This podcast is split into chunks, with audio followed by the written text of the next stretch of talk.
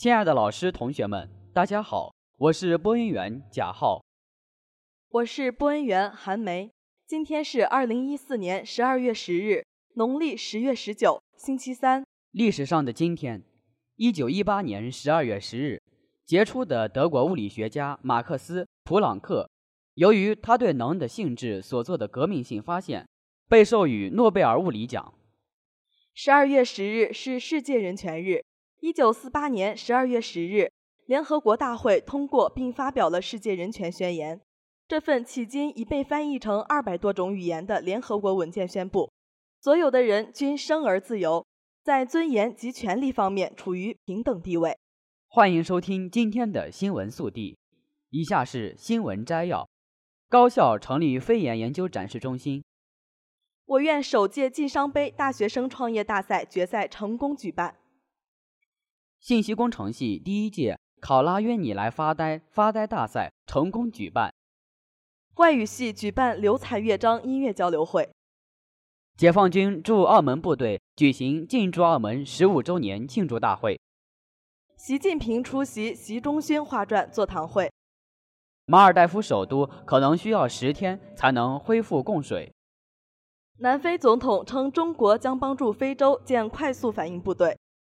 英国独立电影奖模仿游戏颗粒无收，推拿排片不佳，艺术影院将长线上映。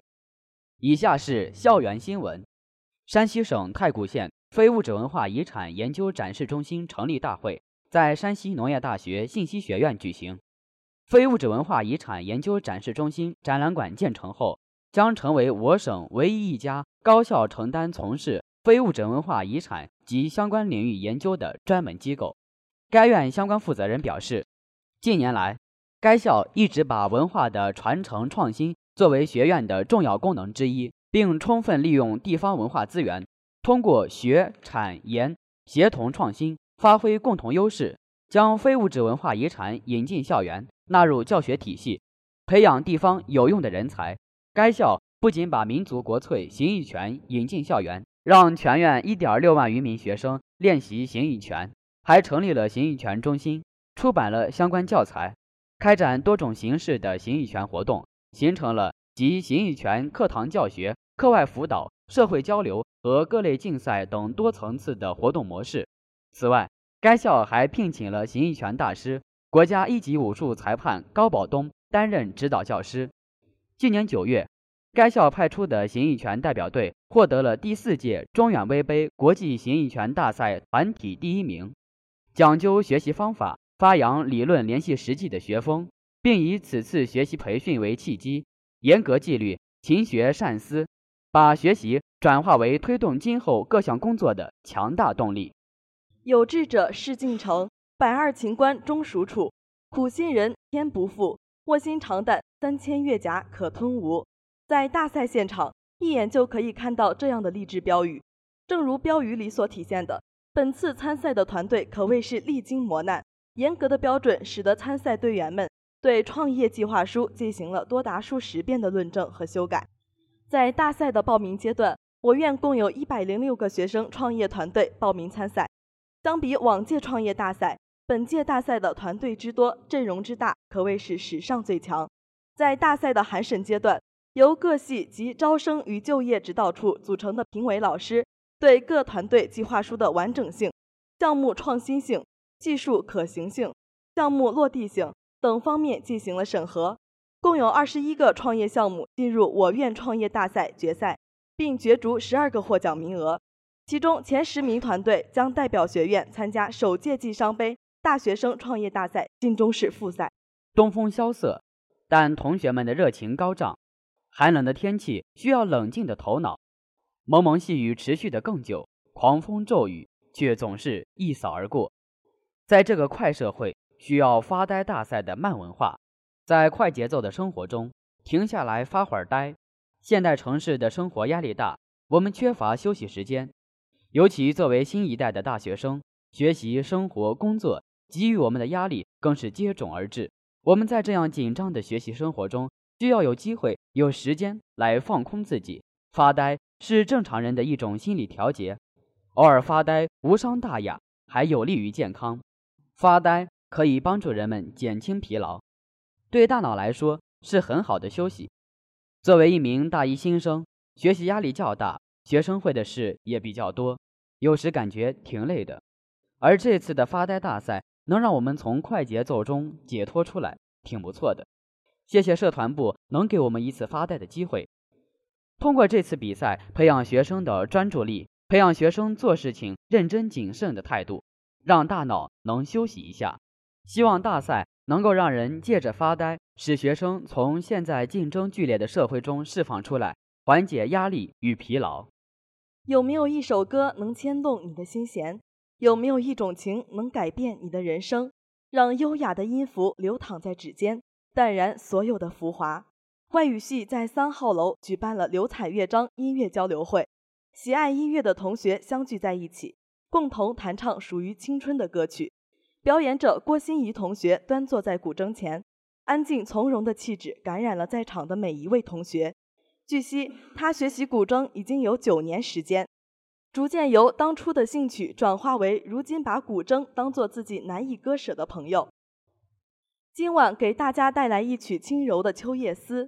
只见他缓缓抬起手，轻触琴弦，灵动的音符飘扬而出，时而气势磅礴，时而悠扬婉转，一次次地扣动着同学们的心弦，好似在同学们面前展开一幅秋天的图画。郭心怡同学淋漓尽致地将《秋夜思》的内涵表达了出来，在场的同学们也深深陶醉其中，安静地感受着秋天的思念。这古典而轻柔的音乐，给同学们带来一种别致的享受。音乐是思维者的声音，让我学会了沉淀。此次音乐交流会舍弃了一些单调枯燥，使我们在轻松的气氛和愉快的环境中潜移默化的感染。音乐交流让我们心与心碰撞。以下是国内新闻：在雄壮的国歌声中，中国人民解放军进驻澳门十五周年庆祝大会在驻澳门部队荡子营区礼堂举行。庆祝大会隆重热烈。中国人民解放军总政治部副主任吴昌德宣读了解放军四总部给驻澳门部队的贺电。贺电中说：“进驻澳门十五年来，驻澳门部队坚持把思想政治建设摆在首位，牢牢把握部队建设的正确政治方向，坚持扭住军事斗争准备不放松，履行防务的能力稳步提升，坚持发扬解放军光荣传统和优良作风。”自觉践行人民军队的根本宗旨，尊重和支持特区政府，热爱澳门人民，以实际行动赢得社会各界的广泛赞誉。驻澳门部队司令员王文在会上总结了部队进驻澳门十五年来的建设情况。他代表驻澳门部队全体官员表示，一定牢记神圣职责，为维护澳门长期繁荣稳定做出新的更大贡献。解放军副总参谋长戚建国转达了中央军委对驻澳门部队全体官员的亲切问候，并代表四总部向大会召开表示祝贺。他希望驻澳门部队全体官员要始终瞄准强军目标，全面推进部队建设，圆满完成以履行防务为中心的各项任务，为澳门长期繁荣稳定提供坚强有力的安全保证。今天上午。改革开放元勋画传丛书出版座谈会在政协礼堂举办。今天上午，人民出版社在政协礼堂举办改革开放元勋画传丛书出版座谈会。该丛书第一集主要推出改革开放元勋万里、习仲勋、古牧、任仲夷、向南的画传。画传由人民出版社出版。习仲勋画传、古墓画传、任仲夷画传、向南画传已出版。万里画传则待出版。法晚记者在现场看到几位元勋的家属：万里之子万伯敖、习仲勋之子习近平、古墓之女刘彦远、任仲夷之孙任哥、向南之子向雷等人出席了座谈会。一九八零年三月二十四日至三十日，古牧在广州再次主持召开两省负责人会议，检查总结中央五十号文件贯彻执行情况。会议形成了广东、福建两省会议纪要，纪要将出口特区正式定名为经济特区。以下是国际新闻：马尔代夫闹水荒，中国军机军舰驰援马累恢复供水还需十天。中国两架伊尔七六飞机、海军长兴岛船携六百四十吨水抵达马累。马尔代夫官员八日警告说，由于首都马累的海水淡化设施受损程度超过预期，马累全城可能还需十天才能恢复供水。应马尔代夫政府请求，中国政府迅速向马方提供援助。除紧急援助资金外，一批批饮用水也通过民航客机、军用运输机从中国运抵马累。马政府向多国求援。马累汉水淡化处理厂四日下午突发火灾，治水设备受损，导致全城逾十万人遭遇水荒。政府官员先前说，由于损毁严重，治水设施可能还需一周时间才能修复。南非总统祖马周日结束对中国的访问后表示，中国将投入本国力量，帮助非洲联盟建立快速反应部队，以应对危机。他称。中国准备在非洲联盟从事维和行动时提供帮助，并提供资金，其中包括帮助建立非洲快速反应部队。报道称，祖马八月底在访问俄罗斯时，也曾与俄方讨论了这一问题。除了中国，南非方面认为，非洲建立快反部队也需要其他金砖国家的支持。今年八月的首届美非领导人峰会上，美国政府宣布将在未来三到五年内。每年提供1.1亿美元用于建设非洲快速反应部队，全部资助5.5亿美元。2013年12月，法国总统奥朗德曾宣布，法国将帮助非洲建立快速反应部队，以增强非洲国家应对危机的能力。以下是娱乐新闻：一年一度的英国独立电影奖公布了获奖名单。曾在今年戛纳电影节赢得库尔宗雀奖的英国同志题材喜剧《骄傲》斩获最佳影片奖、最佳男女配角奖等多个奖项，一举击败了颁奖季热门争夺者。卷福巴尼迪克特康伯巴奇主演的模仿游戏成为最大赢家，入围最佳影片奖和最佳男女主角等提名。备受奥斯卡评委青睐的模仿游戏颗粒无收。爱尔兰惊悚片《七十一年》导演亚恩·德曼基摘得最佳导演奖，这是他拍摄的第一部剧情长片。神父有难，神父扮演者布莱丹·格里森夺得最佳男主角奖。新人演员古古姆巴卡劳凭借家人贝尔的出色发挥摘得最佳女主角奖。骄傲男星安德鲁·斯科特获得最佳男配角奖。伊梅劳达。